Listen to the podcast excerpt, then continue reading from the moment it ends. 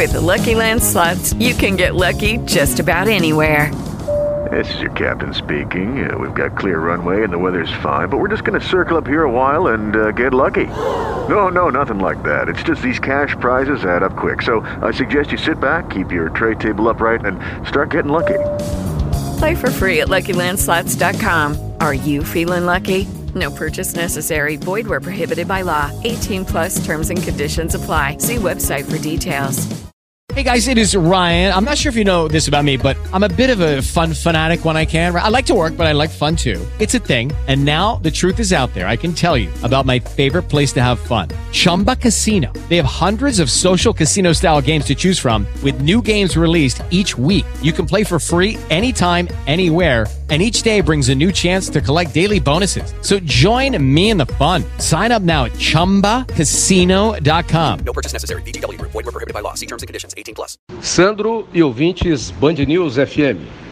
Boa tarde.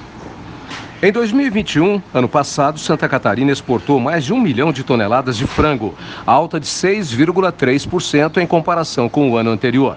Os dados foram divulgados pela empresa de pesquisa agropecuária e extensão rural, a Emater, do Estado. Segundo a entidade, os avicultores catarinenses foram responsáveis por 24,5% do valor das exportações brasileiras do produto no período.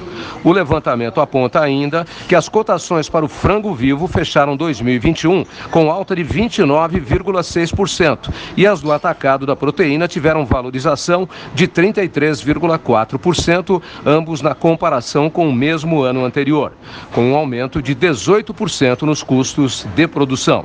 Santa Catarina também foi responsável por 53,4% das receitas brasileiras com a exportação de carne suína no ano passado.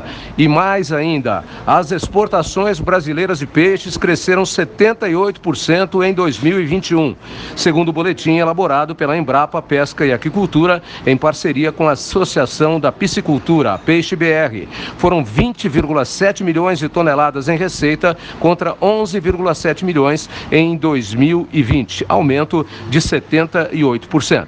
Os principais destinos brasileiros do peixe brasileiro foram os Estados Unidos, com 64% de participação, a Colômbia com 9% e a China com 8%.